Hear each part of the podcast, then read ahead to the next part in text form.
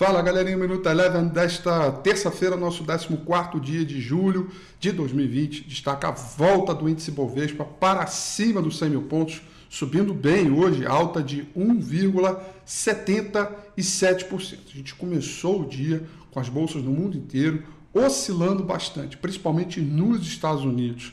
Tivemos dados de inflação americana, o núcleo apontou uma inflação acima do esperado começou a especular a ideia de que a normalização é, poder, de juro né, dos Estados Unidos poderia acontecer tão logo, deixou o mercado ali um pouco mais estressado. O índice Nasdaq é, oscilou entre o terreno positivo e negativo várias vezes ao longo da sessão de hoje. Sem contar que no início do dia a gente teve o balanço da JP Morgan e da Wells Fargo. JP Morgan veio acima do esperado, mas a Wells Fargo não, dizendo, olha, não está legal aqui. Então foi um dia de muita oscilação, mas ao longo do dia os mercados foram tomando ali um rumo, evoluindo tendência, fechando o S&P 500 com alta de 1,34%. O índice de mercados emergentes valorizou 0,14%. O petróleo, que também oscilou terreno positivo e negativo, muita expectativa com a reunião da OPEP+, que vai chegar aí, subiu 0,87%.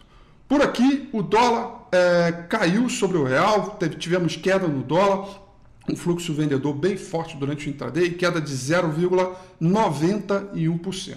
O índice Bovespa, como eu disse, fechou acima dos 100 mil pontos, alta de 1,77%, e o super like, a grande estrela do dia, foi a ação da Vale, que subiu 7,03% com os investidores especulando a ideia da volta, da retomada do pagamento de dividendos por parte da companhia, que, vale lembrar que com esse fechamento 61,70 renovou a sua máxima histórica. O Minuto Eleven fica por aqui. Quer ter acesso a mais conteúdos como esse? Inscreva-se em nosso site www.elevenfinancial.com e também siga a gente nas redes sociais. Eu sou Rafael Figueiredo e eu te espero no próximo Minuto Eleven.